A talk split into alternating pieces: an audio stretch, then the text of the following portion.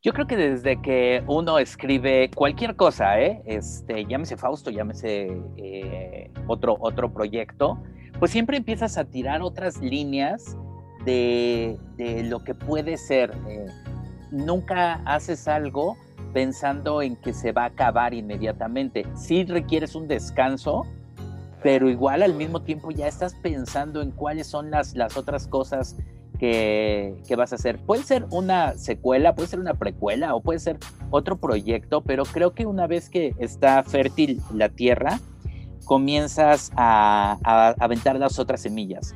Hay unas que se dan antes que otras y, que pueden ser eh, el resultado de la, de la primera.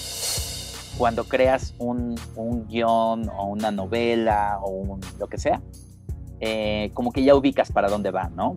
Ah, bueno, esto va a ser un libro. Entonces, pues el permiso es otro, ¿no? Pero cuando ya ubicas que va para algo que va a terminar en un podcast, eh, sabes que la palabra hablada tiene otro poder que no lo tiene la lectura y viceversa, ¿no? La, la palabra leída, la palabra escrita.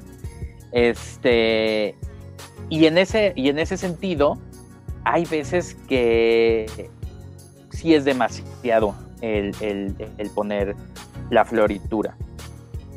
Y en un caso como este de True Crime, donde aparte tienes los testimonios de la gente que realmente participó en los hechos, y en este Fausto 2 no solamente tienes a la gente que, participó en, la resolución del crimen, sino a la gente que conoció a los criminales, ¿no? Más allá de, de los investigadores, está esta fabulosa parte en la cual podemos conocer al criminal al villano, ¿no? En voz de la gente que lo conoció.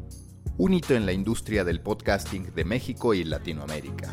Fausto, el primer ganador del podcast del año en los Spotify Awards y hasta la fecha el único, está de regreso con su segunda temporada. Del homicidio múltiple en Ecatepec a la identificación de un villano que se construye bajo la voz de Damián Alcázar. Es Fernando Benavides, escritor y productor de Fausto 2 y director de Galgódromo. Yo soy Mauricio Cabrera y esta es una edición especial de The Coffee, episodio 35, segunda temporada. Comenzamos. Intenso como Nación 321, ligero como BuzzFeed, cargado como el de forma, refinado como el país. Aquí comienza The Coffee. Grandes historias para grandes storytellers. Un podcast con el sabor de Story Baker por Mauricio Cabrera. Episodio especial en The Coffee, una vez más con Fernando Benavides, Mimoso. Mimoso, muchas gracias por estar. Me parece que es ya la tercera ocasión y me da muchísimo gusto que seas de las personas que más veces ha estado entrevistada en The Coffee, que no es solo porque seamos buenos amigos, sino también porque siempre tienes novedades que contar en torno a una industria que nos apasiona a los dos y que además apasiona a millones de personas. ¿Cómo ocurre, cómo se gesta esta segunda temporada de Fausto, que ya justo el día de hoy, este viernes, se está liberando? Eh, pues muchas gracias, Mauricio, a, ti por invitarme. Creo que es la segunda vez, no, no sé si es la, segunda o la tercera, pero bueno, muchas gracias por, por invitarme. Siempre es un placer estar contigo, que tienes súper dominado el tema del, del podcasting. Eh, y, habría que aclarar antes, con toda sinceridad, que mi experiencia en, lo que pueda decir de Fausto, Fausto 2, habla de una cuestión muy personal, más que del, del producto en sí, que creo que Spotify lo ha hecho increíble y que tiene una, una este, campaña y una forma de comunicar las cosas muy eh, especial y, acertada. Pero te puedo hablar de, mi mm, eh, experiencia en el sentido de, como, escritor y como realmente lo que sentí y, busqué para em, ampliar el universo de Fausto. Eh, dime. No, no, no, que justo eso era lo que te quería preguntar. ¿Cómo se va gestando en tu espíritu de escritor la idea de Fausto segunda temporada. Vaya, claramente tú desde que lo haces como cualquier creativo, pues siempre quiere uno más, pero ¿en qué momento dices, sí voy a hacer un nuevo esfuerzo y sí quiero pasar por todo este proceso de investigación, que lo platicamos en el primer podcast en el que estuviste y tienes razón, la segunda vez que hablamos fue más bien en un encuentro que tuvimos en Platzi, que nos reunimos con César Fajardo y demás, que ahí estuvimos hablando de podcasting, pero en esa primera vez, en el primer podcast, hablamos mucho de cómo de pronto pues te sales de la zona habitual de un escritor, de un productor, de un director y demás, y te tienes que poner también hasta cierto punto a generar, si lo quieres llamar así, periodismo o investigación, estar corroborando datos, estar contrastando testimonios. ¿En qué momento dijiste, sí lo quiero volver a hacer, sí quiero volver a pasar por este proceso un tanto demandante de inmiscuirte en temas que nunca son fáciles? Yo creo que desde que uno escribe cualquier cosa, ¿eh? este, llámese Fausto, llámese eh, otro, otro proyecto, pues siempre empiezas a tirar otras líneas de, lo que puede ser. Eh, nunca haces algo pensando en que se va a acabar inmediatamente. Sí requieres un descanso, pero igual al mismo tiempo ya estás pensando en cuáles son las, las otras cosas que, vas a hacer. Puede ser una secuela, puede ser una precuela o puede ser otro proyecto, pero creo que una vez que está fértil la tierra, comienzas a, aventar las otras semillas. Hay unas que se dan antes que otras y, que pueden ser eh, el resultado de la, de la primera. En este caso, por ejemplo, de, continuar con una investigación periodística y de novela negra, pues creo que resulta también eh, un, producto de tanto estar inmiscuido eh, en la primera realización de Fausto y que empiezas a adentrarte cada vez en la, novela negra. Como te decía, me parece que en la, primera entrevista hace eh, casi un año, eh, pues yo no sabía que estaba escribiendo realmente una novela negra. Quería contar una historia que tenía en la cabeza y quería este, hacerle justicia a este, a este caso. De pronto, la verdad es que alguien hizo un comentario de, pues es la mejor novela negra que he escuchado, que he leído casi, casi en los últimos tiempos. Y entonces dije, caramba, si es una novela negra, ¿no? O sea, tenemos un crimen, no sabemos quién es, tenemos un héroe, ¿no? El detective, pero realmente es un detective pues, un poco antihéroe, ¿no? No, no, no es galán, es gordito, ¿no? Y se desenvuelve de una manera pobre en, económicamente, pero tiene mucho interés por resolver el caso. Y esto, pues sí, conforma una novela negra. Y después de eso, me parece que, que comienzas a, desarrollar la idea de, ok, ¿y si y si fuera otra, otra novela, si fuera otro escrito, si fuera otro guion, ¿por dónde puede ir? Claro que tenía eh, unos, unos guiones eh, o, unas ideas ya preconcebidas y, me parece que, es algo padrísimo cómo empiezas con una historia y, y cómo no te alcanza una sola temporada para hacerlo. Aunque sea otro caso, ya piensas en la narrativa de, de Damián, ¿no? Ya piensas en su voz, ya empiezas a, darle continuidad a una idea. En el primero simplemente tienes un buen guion y dices, bueno, vamos a realizarlo, pero en el segundo ya tienes otros elementos que, sirven como una continuidad. Y hay que decirlo muy claro, em, la propuesta y la idea de Spotify es hacer que estas cosas sucedan y que, y que sean reales y confiar en el, en el creador de, los contenidos. Eso me parece que está padre porque puedes llevar tu obra hacia algún otro punto, este, siempre y cuando cuides mucho tu escritura, tus objetivos, qué es lo que quieres decir. ¿Y qué me llevó a hacer un segundo Fausto? pues en realidad el, hambre de saber a dónde puedes llegar con, una idea. Ahorita mencionabas algo que es clave. Siempre pensamos en un narrador que se adapte al guion, es decir, una voz está leyendo un guion y debe tener la capacidad de interpretarlo. Pero ¿qué aprendiste tú del estilo de Damián Alcázar que trasladaste al momento de escribir la segunda temporada? Digamos, ¿qué valores, qué características, qué oportunidades identificaste en el modo en que lo relata Damián Alcázar que trasladaste a tu escritura? tuve la, oportunidad de presentar este, esta segunda temporada de Fausto junto con Damián Alcázar y Javier Piñol, que le estoy sumamente agradecido por todas las, las eh, oportunidades y por todas las, herramientas en cuestión literaria y, en, fin, en general que, brinda. Este, y platicábamos entre, entre los, los tres en esa eh, conferencia eh, Damián decía, pues es que cuando estoy en el estudio con Fer, me peleo con él, ¿no? Y siempre yo digo, no, es que quiero esto, es que déjame dar mi toma. Y luego ya en, la réplica decía, sí es cierto, o sea, usualmente cuando estamos grabando los dos, es, eh, él me dice, no, es que sabes qué, es que yo siento que, quiero dar otra toma, ¿no? Déjame darla más rápido.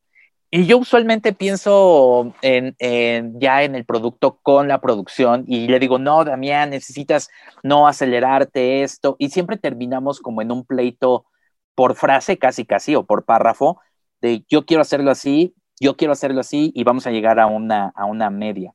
Cuando trabajas con, con ya un narrador tan experimentado, sí te das cuenta que tiene otros recursos y cuando vuelves a escribir para él, ya utilizas esos recursos que, ubicas que tiene.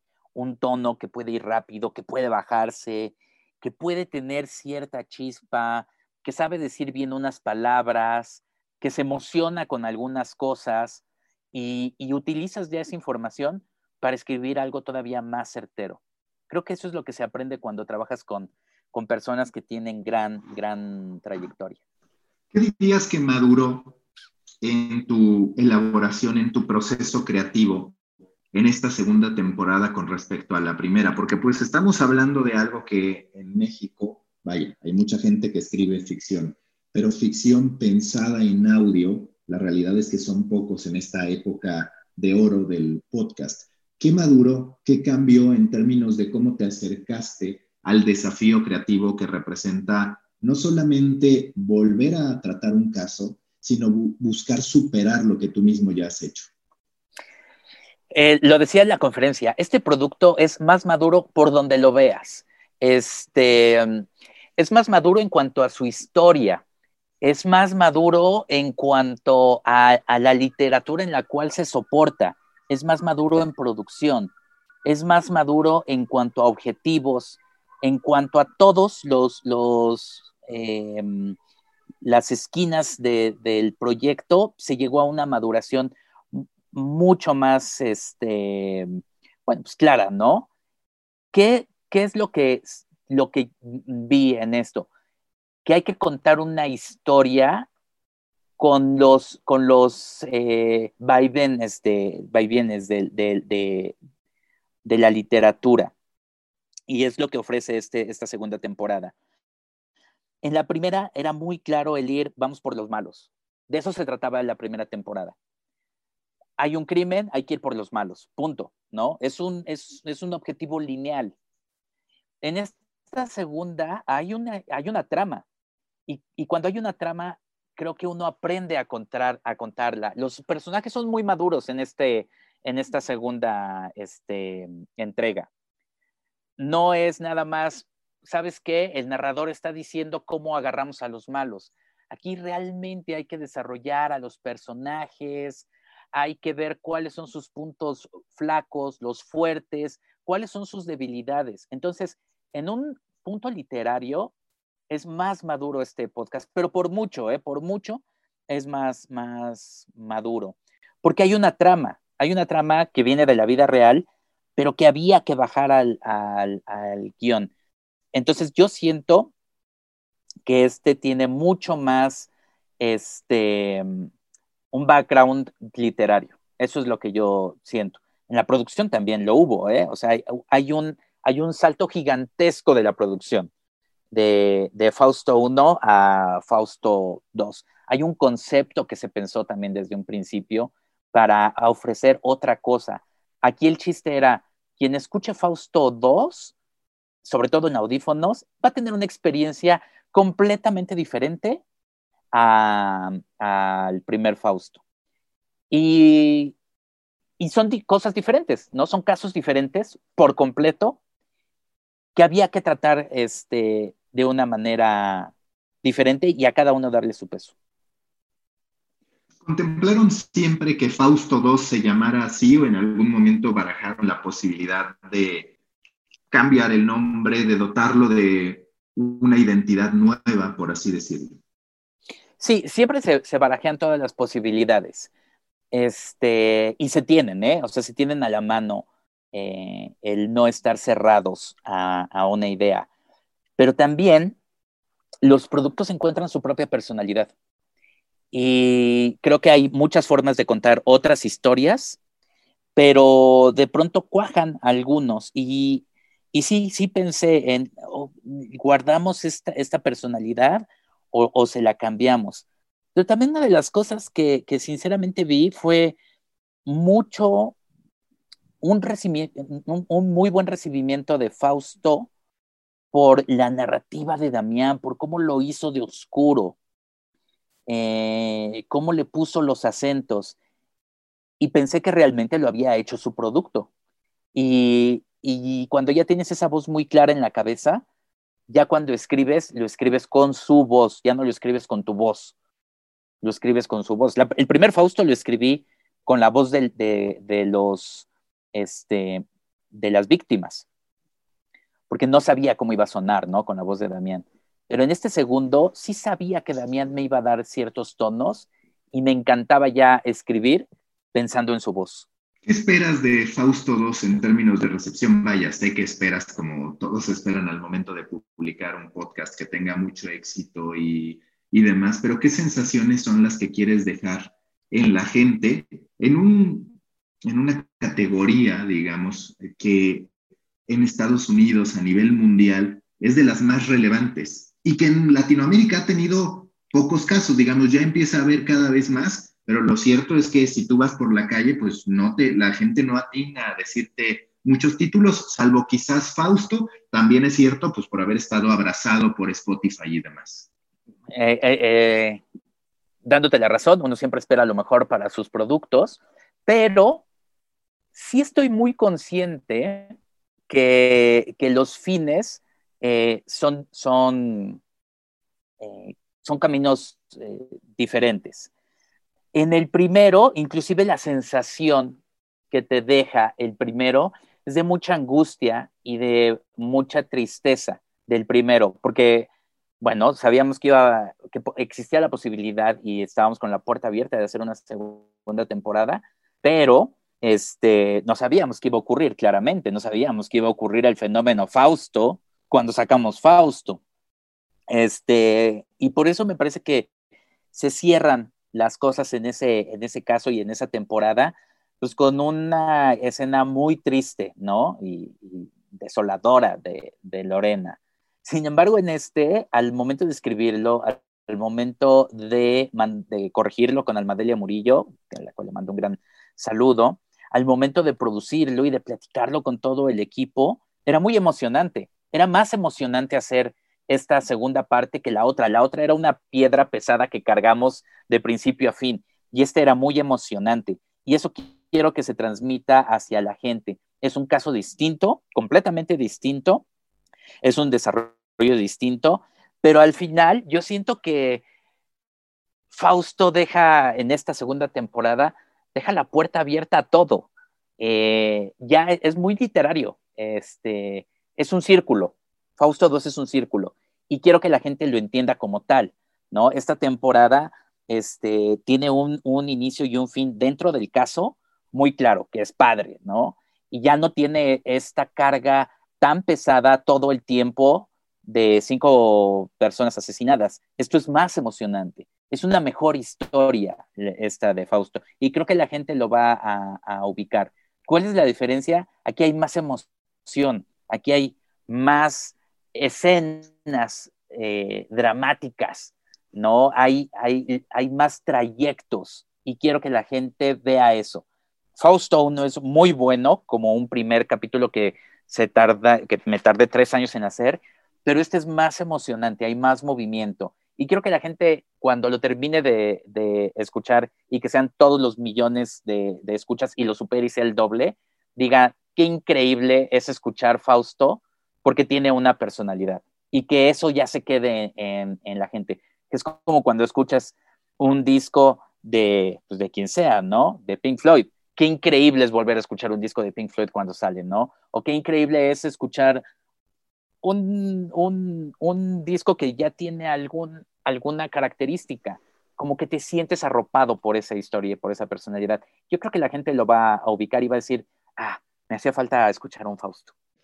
¿Cuáles son tus parámetros para decidir dónde puede entrar este enriquecimiento literario, si le queremos llamar así, esta astucia narrativa para poder enganchar a la gente contra los hechos? Porque pasa en el periodismo, digamos, en el true crime en audio, como también lo vemos en el llamado periodismo literario, donde hay mucha gente que dice, pues es que ahí ya está entrando la ficción, se está alterando la verdad. Y siempre hay un debate respecto a cuándo es suficiente y cuándo ya te excediste en materia de ficción contra realidad. ¿Tú cómo intentas equilibrar eso?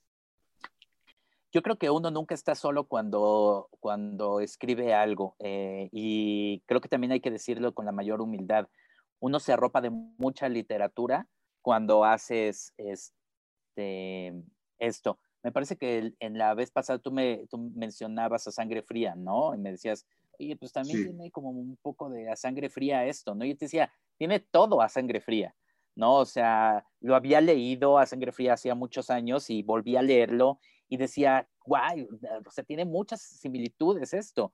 Y te, y te arropas, ¿no? Te arropas de, Truman Capote para hacer este tipo de cosas.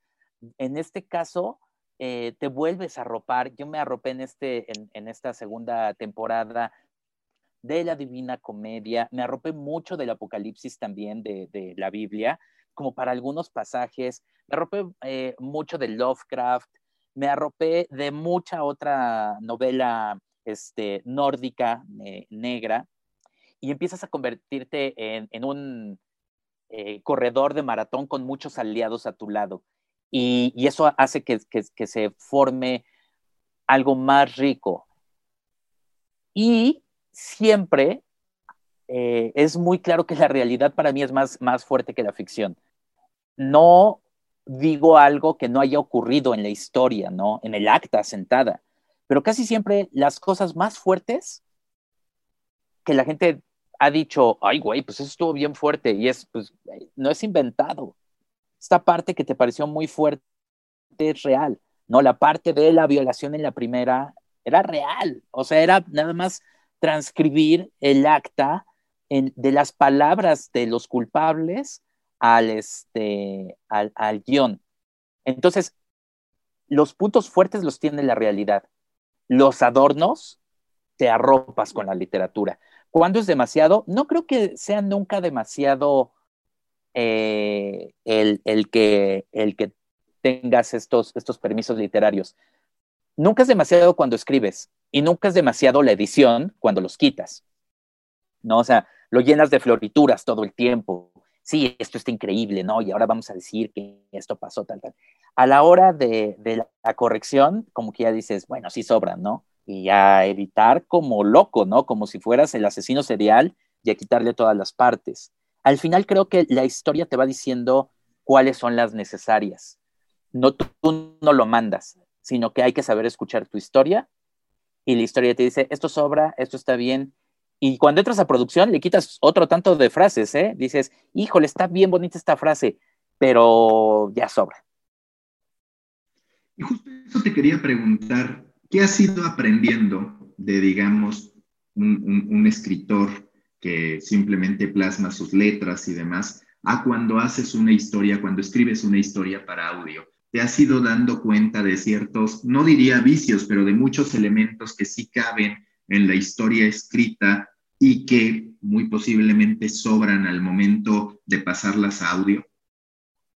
Muchos, muchos elementos. O sea, eh, hay unos que se escuchan muy bien y también cuando creas un, un guion o una novela o lo que sea, eh, como que ya ubicas para dónde va, ¿no? Ah, bueno, esto va a ser un libro Entonces, pues el permiso es otro, ¿no? Pero cuando ya ubicas que va para algo que va a terminar en un podcast, eh, sabes que la palabra hablada tiene otro poder que no lo tiene la lectura y viceversa, ¿no? La, la palabra leída, la palabra escrita. Este, y, en ese, y en ese sentido, hay veces que sí es demasiado el, el, poner la floritura. Y en un caso como este de True Crime, donde aparte tienes los testimonios de la gente que realmente participó en los hechos, y en este Fausto 2 no solamente tienes a la gente que, participó en, la resolución del crimen, sino a la gente que conoció a los criminales, ¿no? Más allá de, los investigadores, está esta fabulosa parte en la cual podemos conocer al criminal, al villano, ¿no? En voz de la gente que lo conoció.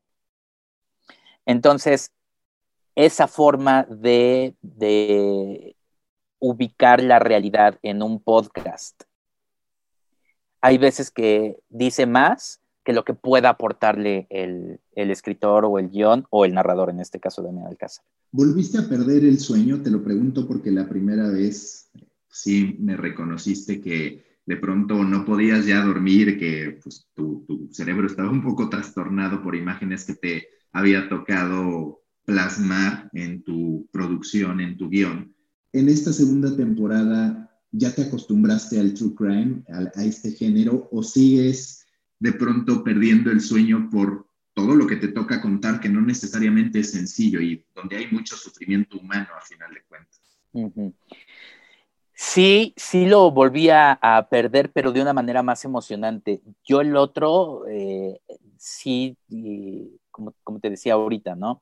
Era una pesada piedra que cargaba sobre la espalda desde que empecé a escribirlo hasta que se terminó. Ya cuando lo terminé me sentí más, más aliviado. Y en este, eh, bueno, también en el, en el, en el otro, en la, en la primera parte, tenía el acta de investigación. En este tuve el acta no solamente de investigación, sino también del juicio. Entonces tenía un panorama más completo. Este, y en este perdí el sueño más por la emoción de cómo iba a conectar las piezas, ¿no? No necesariamente pues es tan, tan, tan lineal siempre. Es, ok, si están ocurriendo dos acciones a la vez, ¿cuál voy a poner primero? ¿Cuál está más interesante? ¿Cuál sobra? ¿Cuál no? Y era más, fue más eh, emocionante escribir este. Y mm, terminé todos los, los, borradores igual, hubo nueve borradores por cada episodio de, de, este. Este, se los mandé a Almadelia, me los regresó y cuando volví a leerlos para este, aceptarle o rechazarle la, corrección, me, me, emocionaba mucho el leer así de, ¡ay, no manches! Esto está buenísimo, ¿no? Entonces, eso, eso era, era padre, porque me quitaba el sueño de una manera emocionante. Claro que se conservan los puntos fuertes del primer Fausto y del True Crime, que es la escena del crimen. ¿No? La escena del crimen siempre va a ser el punto de referencia para un, para un True Crime. Y en este caso, este, cuando igual, cuando llegas a a las partes del crimen, porque aquí hay, hay varias escenas, este, es bien emocionante, ¿eh? O sea, es, es, es, emocionante que te quite el sueño porque sabes que la historia está buena. Y hay más movimiento y eso me daba mucho gusto. O sea, de repente era, no, ¿sabes qué? Hay que quitarle esto, que eso, que eso me ocurrió, ¿no? Por eso me quitaba el sueño. Este, había una parte en la cual decía todo en el primer capítulo y luego de repente me despertaba en la madrugada y decía, no, es que esto no va aquí, esto tiene que ir en otro lado y a volver a reorganizar toda la, escritura y la producción para que se, se complementara de una manera distinta. En este proceso de decisión sobre qué historia iba a conformar la segunda temporada de Fausto, fuiste a dar a la cárcel. ¿Cómo es como escritor, como una persona que se fija mucho en los detalles, meterte a este tipo de experiencias, teniendo que además no dejarte llevar, digamos, por la emoción o por la adrenalina de la situación, sino también estar muy atento para verdaderamente después poder trasladar, si es que esa hubiera sido la historia que quedó, eso a los oyentes. Bueno, eh, ahora sí que la cárcel no era algo nuevo para mí, en el buen sentido de la palabra, porque pues vengo de, una familia de abogados y había crecido en, delegaciones, ¿no? Toda mi infancia ocurrió en, reclusorios, delegaciones y bombazos en los reclusorios, ¿no? Me tocó ahí un par de esas experiencias. Entonces, no era algo, algo nuevo. Tuve la oportunidad de ir a, la cárcel invitado ahí por un, buen amigo, a, uno, inclusive a un evento que me pareció muy bueno, un evento boxístico adentro del penal de máxima seguridad, el Ceferezo, este, donde estuve con Julio César Chávez y las, y las reclusas peleaban, ¿no? O sea, estaba un, ring y se daban ahí con, con, todo. Y lo que vi ahí era mm, eh, cómo la gente sigue con su vida adentro, porque bueno, no es lo mismo estar frente al penal em, cuando estás en, arropado por una familia de, abogados, como es mi caso, a sí meterte ya en, la, en, la, en el día a día de, de las reclusas. Y esa experiencia, pues sí te cambió un poquito la, el chip, ¿no? O sea, todas quieren contar una historia, todas están ávidas de, de, salir de esa realidad que, viven. Y aparte, pues, como la vida una vez más supera la ficción en cada uno de los puntos de ahí. O sea, yo estaba en la, en la cárcel ahí en el Ceferezo y todas las personas con las que platicaba era una historia increíble que se podía contar. Pero Mimoso a final de cuentas no es solo criminales, víctimas, abogados, actas de investigación, noches en vela, sino también otros proyectos. ¿Qué ha pasado con Mimoso en su faceta, si lo queremos llamar así, emprendedora de creativo? ¿Qué proyectos tienes? ¿En qué proyectos estás trabajando? Eh, ahorita en, el estudio, en Galgódromo, eh, afortunadamente tenemos varios proyectos que se, que se están gestando. Tenemos este, los podcasts de Warner Music, que, que, son varios proyectos que se realizan a la vez. Este, hay otros proyectos también en, gestación que, todavía no salen, no podría hablar muchos, mucho de, ellos, y creo que estos, estos proyectos te mantienen también muy vivo, fuera, como tú dices, fuera de, las actas, fuera de, estar buscando la, cárcel y estar viendo fotografías de muertos todo el tiempo, ¿no? Y exámenes, eh, reportes periciales. Estos eh, proyectos que tenemos, que son eh, muchos musicales, este, te mantienen ocupado en, en otras cosas. Y te dan también pie a, las siguientes cosas. O sea, sí pienso que en algún momento una de las, propuestas que, quiero hacer es algo que no sea necesariamente de true crime, ¿no? O sea, sí estaría padre también hay una, una novela de, ahora sí, de ficción, ¿no? Porque te das, te das otras, otras concesiones para hacerlas. Este, nos mantenemos de todas maneras con, otros clientes haciendo algunas cosas de publicidad, lo cual siempre, aunque puede ser eh, lo contrario a, realizar un producto de tus sueños como es un Fausto o como, como me ha dado la oportunidad de Spotify de, explorar, este, también te mantiene la realidad de un mundo que requiere de publicidad y que requiere de, de otras cosas, ¿no? De algo más aterrizado. Creo que eso es ah, una cosa Bueno, y otra es, este, dejé por completo en estas, en estas épocas la parte de los libros, ¿no? O sea, hace unos tres años, me parece, que presenté una trilogía de eh, libros en la FIL, que afortunadamente se vendió toda, toda el tiraje se vendió en un año. Eh, y me han estado preguntando así de cuándo hay otro nuevo tiraje, cuándo hay una reedición. creo que vamos a tomar, a retomar esa parte también de, de los libros y, hacer algunos proyectos que estaban ahí bastante este, encaminados y que tuvimos que detener por la carga de trabajo que, que hay. Y ahora afortunadamente existe la posibilidad de empezar a escoger los proyectos, lo cual es, es casi, casi el sueño de, de cualquiera, ¿no?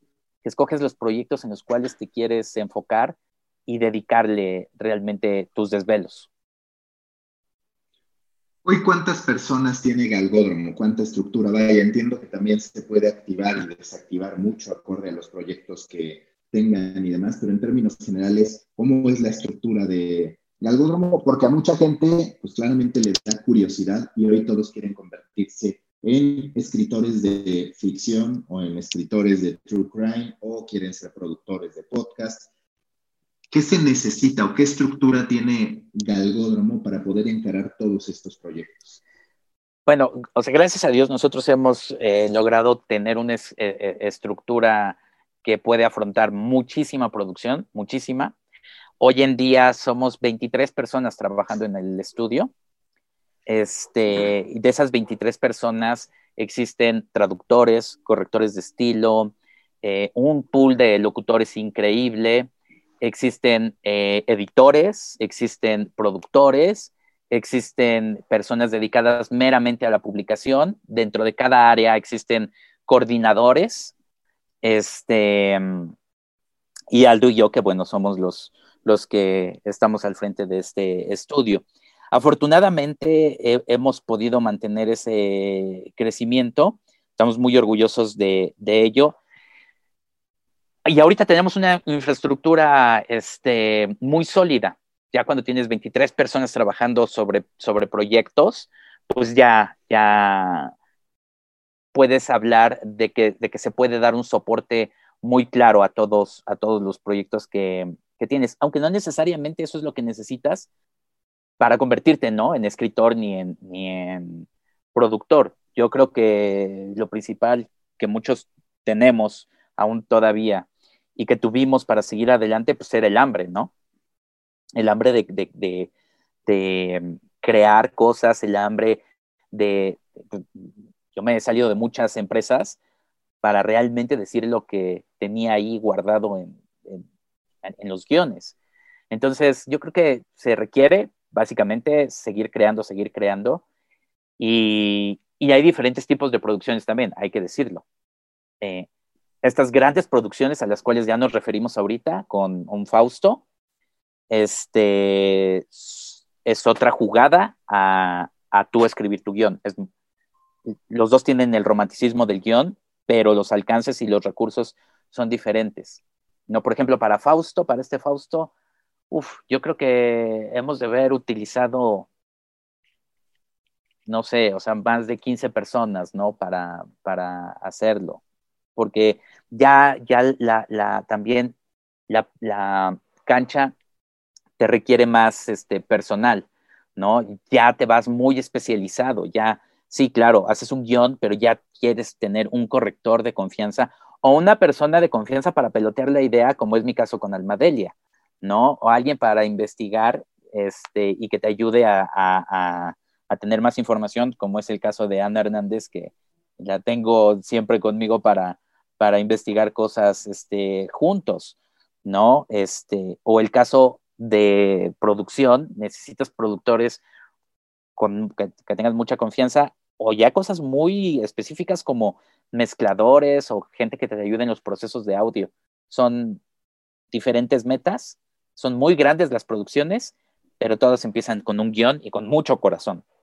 ¿Cuáles son, ya para ir finalizando, las tendencias que más te están llamando la atención en torno al podcasting o a el contenido en voz, el contenido basado en voz, digamos? ¿Qué es aquello que tienes ganas de explorar? Que ya mencionaste, por ejemplo, la ficción, pero ¿existe alguna otra tendencia que tú digas, me gusta cómo se está desarrollando y creo que aquí podría haber una oportunidad? Sé las que ya no, o sea, el ahora sí que el talk show ya no me gusta, ¿no? O sea, lo que hice mucho tiempo con el Club de los 21 y que hoy en día lo hacen muchos, muchos podcasts, que no está mal, pero me cansa a mí un poco eso, ¿no? El sentarse tres o cuatro personas con una cerveza en la mano y hablar de algo y estar riéndose y puede ser muy interesante, pero me cansa un poco ese formato ya, por lo cual me quiero alejar por completo de cualquier cosa que tenga algo, algo similar.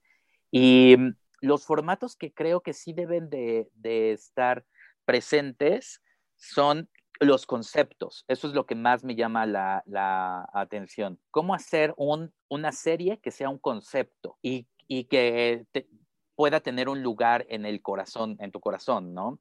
Si tú tienes un podcast con sentido, pero que es justamente de este formato donde todo el mundo habla y están riéndose y a lo mejor te estás riendo y te la estás pasando bien con ellos.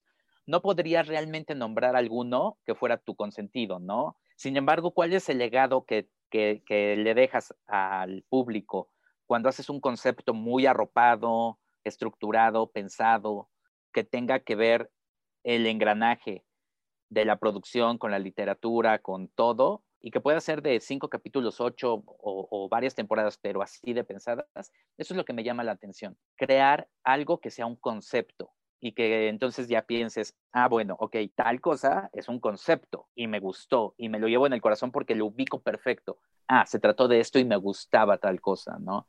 O sea, si es el Inception de, de Nolan, es claro, era un concepto y me gustó eso. No era una serie, no, no era así de algo al aventón yo creo que hay que hacer conceptos. Me parece que es la idea más, más este, interesante a explorar en la creación del contenido. Última pregunta, porque ya te he preguntado en la ocasión anterior al menos qué tipo de café serías, entonces ya no voy a cerrar con esa. La última pregunta es, ¿qué podcast internacional reciente, qué podcast global es el que más te ha enseñado a últimas fechas? O un podcast que digas, todavía puedo aprender mucho de este show particular. Fíjate que no, no, no puedo decir ninguno porque no, no me he nutrido de otros podcasts. Este, hace un año te, te, decía de algunos, ¿no? Como el de Diana Uribe y cosas este, por el estilo. Hoy en día escucho prácticamente todos los de Parcast, porque los hacemos en Galgódromo, que es eh, eh, parte de la oferta de Spotify, y es interesantísima toda esa oferta y los escucho por la producción que hacemos, pero eh, no, no creo estar nutriéndome de ese tipo de influencias.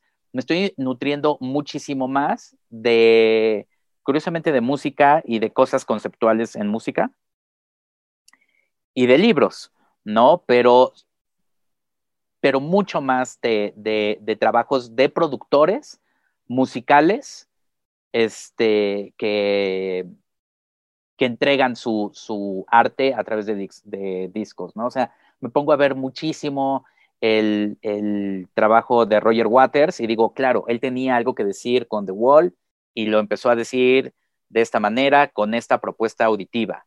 Ah, ¿cómo puedo hacer algo similar en podcast? Este, y así con, con, con varios, ¿no? Y, y creo que de esa manera te alejas también de, lo que están haciendo otros, pero te mantienes también con una beta infinita, ¿no? La producción ahí es, habla muchísimo más este, en, en, ese sentido, ¿no? Escuchas un disco de Leonard Cohen y dices, ah, está increíble cómo suena esa voz con este acompañamiento. ¿Lo puedo hacer? Ah, ok, sí, está padre. Ah, ¿sabes qué? este, está bien, The Who cuenta esta historia, pues ¿por qué no contamos también una historia que tenga algo que ver? Y cuando eso lo, lo llevas a podcast, pues ya es como un nuevo tablero, ya no estás siguiendo otras, otras referencias ya hechas. Pero muchas gracias y la mejor de las suertes con Fausto, que desde este viernes 13 de noviembre está disponible para todos en Spotify. Espero que lo disfruten tanto como nosotros de verdad lo disfrutamos hacerlo. Es una producción para audífonos y, y yo creo que les va a gustar mucho. Gracias. Busca la próxima semana un nuevo episodio cargado de emprendimiento, endulzado con grandes historias y narrado por grandes storytellers. Suscríbete a The Coffee, un podcast de storytellers para storytellers, un producto de Storybaker por Mauricio Cabrera.